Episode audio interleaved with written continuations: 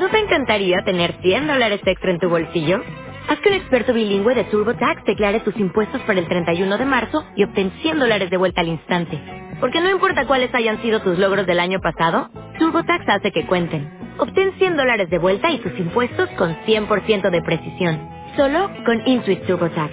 Debes declarar para el 31 de marzo. Crédito solo aplicable al costo de la presentación federal con TurboTax Full Service. Oferta sujeta a cambios o cancelación en cualquier momento.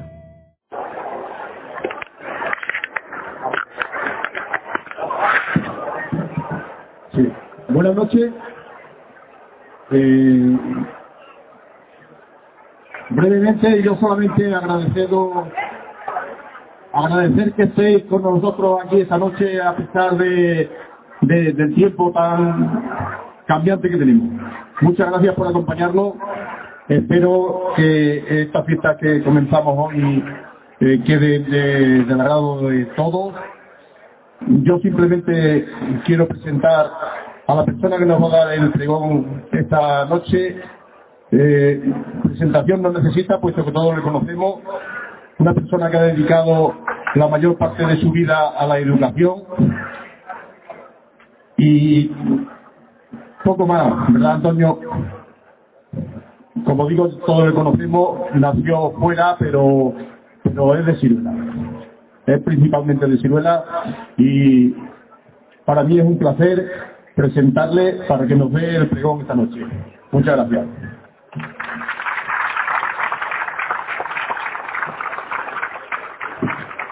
Muchas gracias. Buenas noches a todos.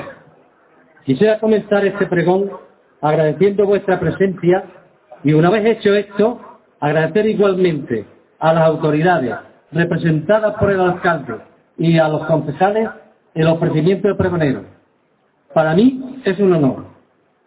Una vez dicho esto, entiendo que los pregones, para inaugurar una fiesta correctamente y que los oyentes no se aburran y no se duerman, es necesario que la parrafada no se alargue demasiado. Que lo bueno, si breve, dos veces bueno. Vamos a intentar ir por ahí. Como todos sabéis, los pregones se hacían voceando por las calles. Era la forma de anunciar las mercancías que se vendían de manera ambulante, como en esta época de verano. Llevo melones, sandías, tomates. Pregones hacían también los aguaciles del ayuntamiento, tras tocar las trompetillas. Así salía la gente de las casas y se enteraban de las novedades del ayuntamiento. Un pleno, unos pagos, un banco. Todos esperamos que el pregón nos cuente algo del pasado y al mismo tiempo que se relacione con el presente. Y del pregonero, que esperamos, pues que se muestre tranquilo, cercano y que no se desmadre. Tranquilo no lo estoy. Y cercano, por supuesto, siempre lo he sido y seguiré siéndolo. Y os aseguro que no me desmadraré. Lógicamente, tendré que hablaros de mis propias vivencias, pero no quiero olvidarme de que no soy el protagonista, sino un observador de las vivencias mías y pregonar los cambios que con el paso del tiempo ha transformado al pueblo de Ciruela. Os quiero contar cómo fue el primer día que pisé Ciruela. Llegué a principios de septiembre de 1971, último año en el que se celebraron los toros en la plaza en la que nos encontramos.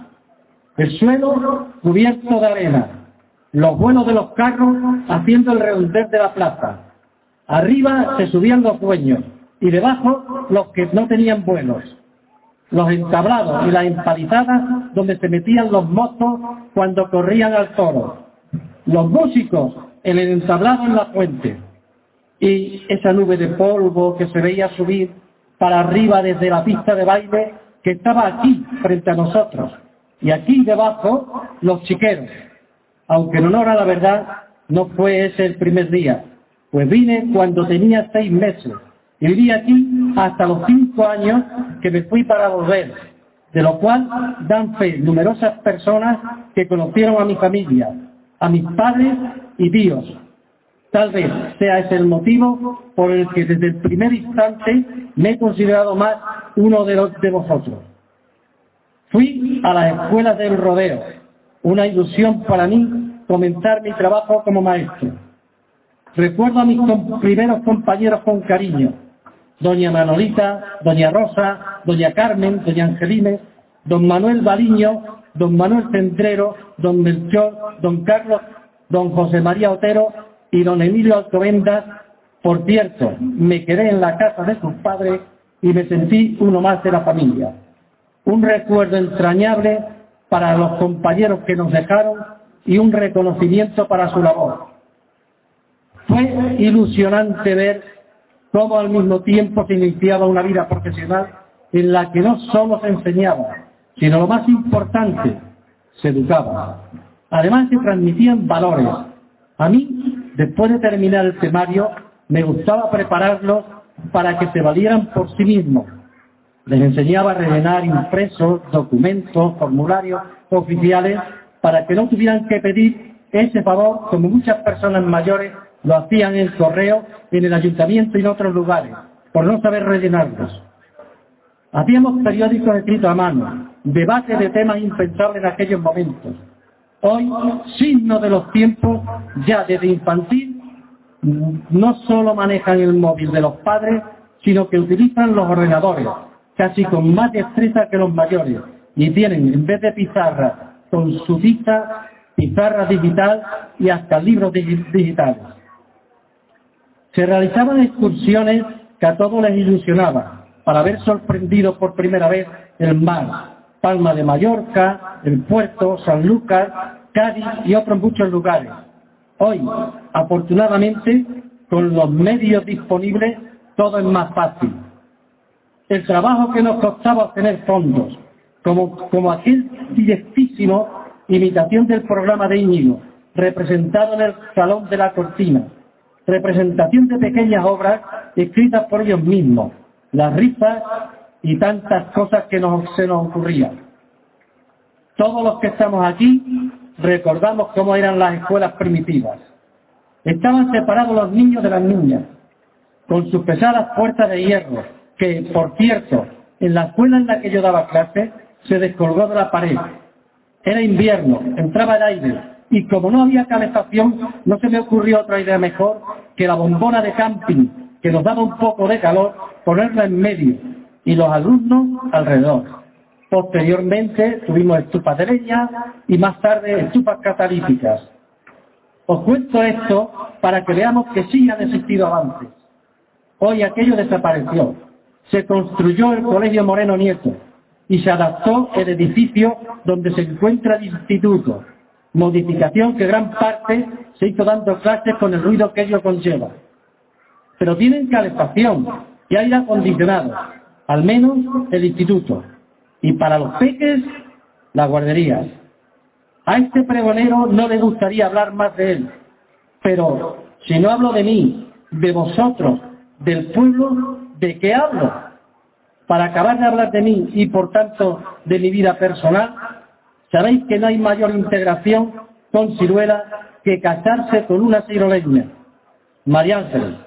Por cierto, tuve que pagarme no una, sino varias veces el piso, que para los jóvenes aquí presentes no saben que consistía en que cuando un forastero se ponía novio con una chica del pueblo, se tenía que pagar como mínimo una roga, y si no lo hacía, iba al pilón de la fuente. Pues no, no tuvieron en cuenta mi estancia anterior cuando era niño. Como os decía, María Ángeles, mi mujer, muy participativa en asociaciones y en todas las actividades que se organizan en el pueblo.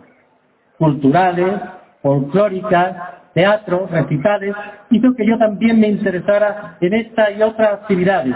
Y todos conocéis a mis hijos, Antonio y Javier que como para cualquier padre, los mejores, aunque como humanos que son, con sus virtudes y defectos. También me habréis visto pasear una niña, que esa sí supera a los dos, mi nieta Lucía Jimena. Jamás pensé que se podría poner uno tan tonto. Cuando veas a otro abuelo, no piensas que tú también te puedes poner tan tierno y bobo con ellos. En fin, que se te cae la baba.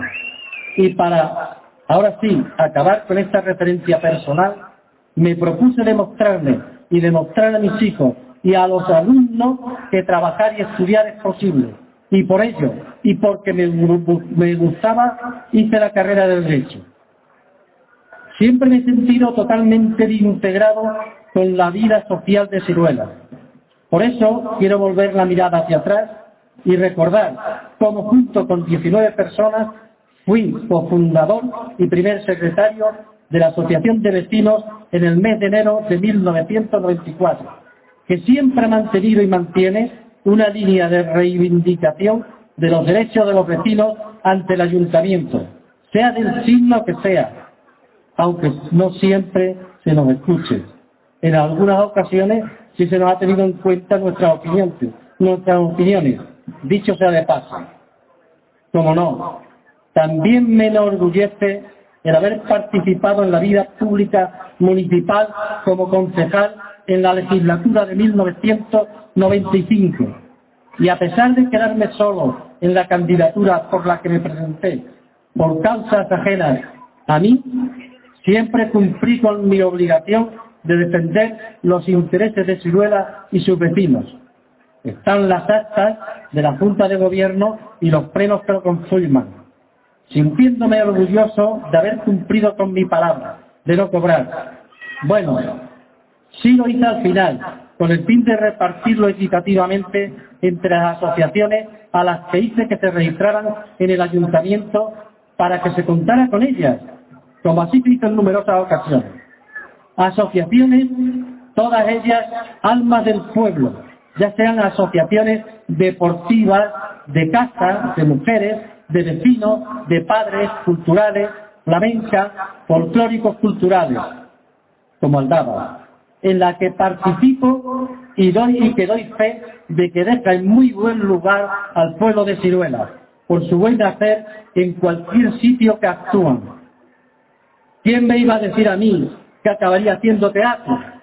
Ese abad de barba larga y blanca y su en la venganza de Don Méndez tío de don José Moreno Nieto en la obra de la Aravista, jefe de personal en de repente una entrevista. ¿Se acuerdan del saludo? Encantado de no cogerle. No, no me olvido de la más joven, la motilla, tan activa en organizaciones como el mercado medieval y numerosos eventos. Desde aquí les animo a que sigan, pues son el futuro. Ánimo para todas ellas y que superen los muchos contratiempos que conlleva cualquier tipo de organizaciones. También en aquella época, como concejal de cultura, junto con el alcalde, representante de la Asociación de Padres, de Mujeres, de Vecinos y el director del Colegio Público, mantuvimos una reunión con el director provincial de Educación. Y como íbamos tanto, tuvimos que ir en un microbús y qué contentos volvimos. Se nos confirmó la creación del Instituto de Secundaria donde me dieron vacaciones permanentes, por no decir jubilación. Por cierto, por imposición de esa misma dirección provincial, fui el primer jefe de estudio lidiando con la más fea, es decir, organizando lo que empezaba su andadura, sin medios y con muchos problemas, pero conté siempre con el apoyo de los padres. No, no quisiera parecerme al abuelo Cebolleta, contando historias que conocéis. Para la historia tenemos el magnífico libro de Sor María, Ciruela, el pueblo de la Virgen de Altagracia, y Sireña Insólita de don José María Otero, además de las historias antiguas y modernas que nos cuenta cada año la revista de Ciruela, a la que pertenezco como coordinador y colaborador. Y sirve para que aquellos de vosotros que por la razón que sea, estudios o trabajo, esté viviendo en otros lugares, veáis esa fotografía antigua, descubráis cosas que no conocíais del pasado de nuestro pueblo. Y os enteréis de algo que desconocéis. Para vosotros, un fuerte abrazo. De la noticia del día, de que cumpleaños, de las noticias nacionales, regionales, locales y los frenos se encarga la emisora municipal Radio Siberia, que también se puede escuchar por internet. Joder, lo que, lo que avanzan los tiempos. Antes nos enterábamos por el boca a boca. Quisiera contaros cómo he vivido, he visto yo el cambio y mi impresión del pueblo. Siempre he comentado que lo que más me impresionó cuando por primera vez vi el pueblo fueron los cercones y el, el cambio de paisajes cuando se entra por Talarrubia, besas con empinares y pastos, y el verdor y la vegetación de la ermita de la Virgen de Altagracia. Los cercones, después entendí eran para tener controlado el ganado.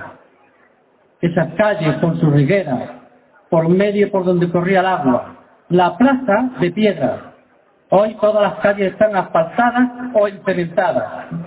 Recuerdo cuando escaseaba el agua en las casas, esperando turno de día alterno y pocas horas y por sectores.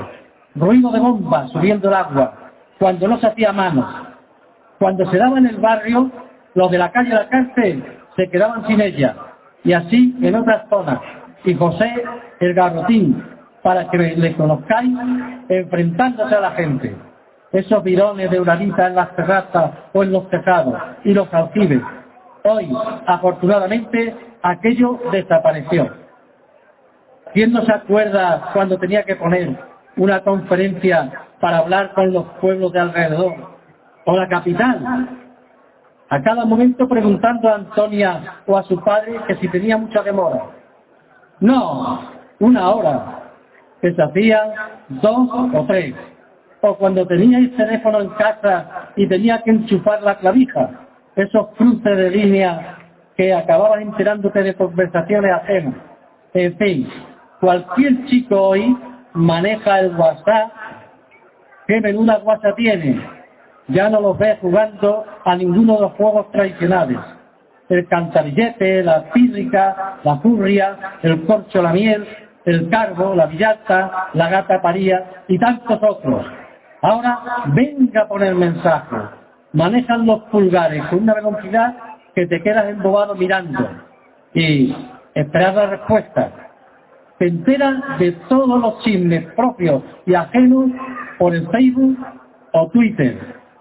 En fin, es el progreso que a todos nos llega.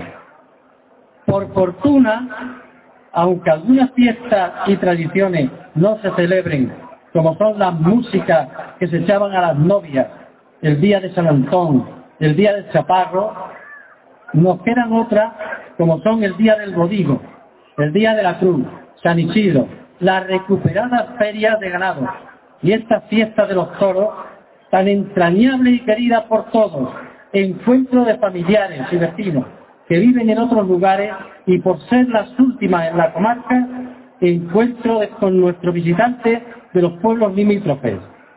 Deseo para todos ellos que se lo pasen lo mejor posible. Disponemos de un centro médico comarcal.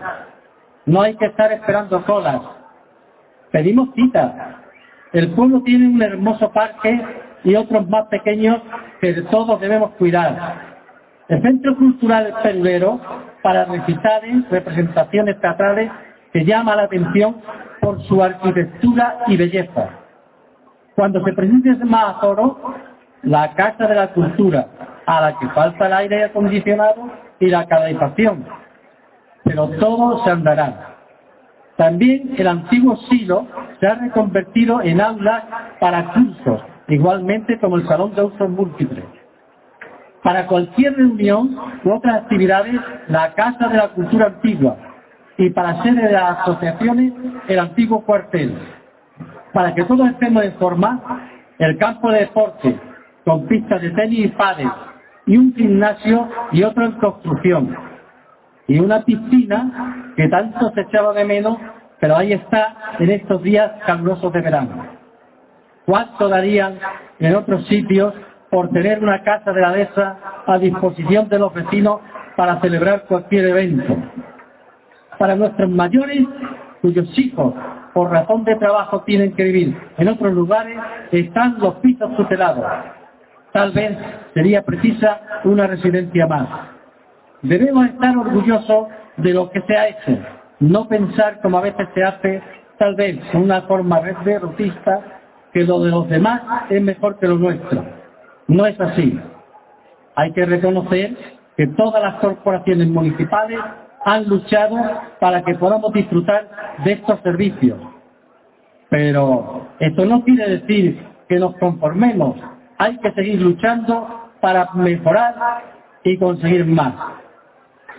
No, no puedo olvidarme de las peñas, esas peñas que son el alma de la fiesta. No voy a nombrarlas, son muchas y de eso ya se encargará nuestro buen amigo y exalumno Esteban de hacerlo en la Plaza de Toros. Este pregonero siente orgullo de pertenecer a la de los verdiales, tan activa y bullanguera, con nuestra pequeña charanga, su mesa junto a la fuente y este bocadillo tan enorme del día final de la fiesta, cuyo pan se cocía en el horno de Francisco el Tornillo y se rellenaba en los salones Luján, y la entrada triunfal en la plaza a hombro de los componentes de la peña. Un recuerdo más y otro más sentido para los componentes que ya no están con nosotros. Ana, Elías, José y Damián. Antes de acabar, como maestro que soy, siempre me, acuerdo de todos y cada uno de vosotros, de aquellos que se portaban correctamente y de los que su comportamiento era diferente. No voy a decir mal. Entendía que a uno le gustaban los estudios, a otro el trabajo. Es muy frustrante estar dentro de cuatro paredes escuchando historias que ni te van ni te vienen cuando lo que te gusta es el trabajo y no el estudio. Siempre me he puesto en el lugar de ellos. Perdonad que no os nombre a todos. El pasar lista a todos y a cada uno de los que impartí clase se haría muy pesado y nombrar a los abuelos, los padres y a los hijos nos daría para pasarnos toda la noche. Y a estas alturas del pregón estaréis ya pensando más en la sangría en el propio pregón. Mi agradecimiento para los que celebraron su aniversario, de, 50 aniversario, y me hicieron partícipe de su fiesta. Y cómo no, a todos aquellos que llamaron a la emisora cuando me entrevistaron y no pudieron entrar en directo. A todos aquellos que me habéis hecho felicitado por la calle y todos los que han llamado a mi casa, incluso de pueblos vecinos. Un abrazo para todos y que seáis felices, que al fin y al cabo de eso es lo que se trata. Y para finalizar, espero haber cumplido con la obligación de no haberme alargado mucho y no haberos aburrido. En las fiestas y en el trabajo a tope, pero sin exceso, tanto en lo uno como en lo otro un emocionado recuerdo para todos aquellos que por circunstancias no pueden estar como nosotros compartiendo estas maravillosas fiestas que van a comenzar. Y después de la sangría, todos los que se sientan con fuerza y ganas recorrerán el camino para ir a la ermita de la Virgen. Por cierto, una de las más bellas del entorno. Y puesto que estas fiestas, al igual que las de agosto, son en honor a la patrona de Siluera, la Virgen de la Altagracia. ¡Viva la Virgen de la Altagracia! ¡Viva Siluera!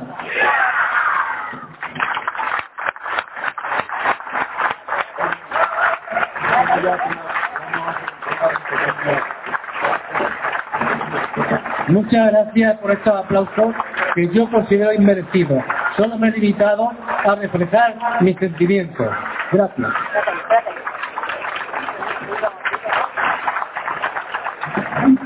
Vamos a hacer entrega de un pequeño recuerdo del día.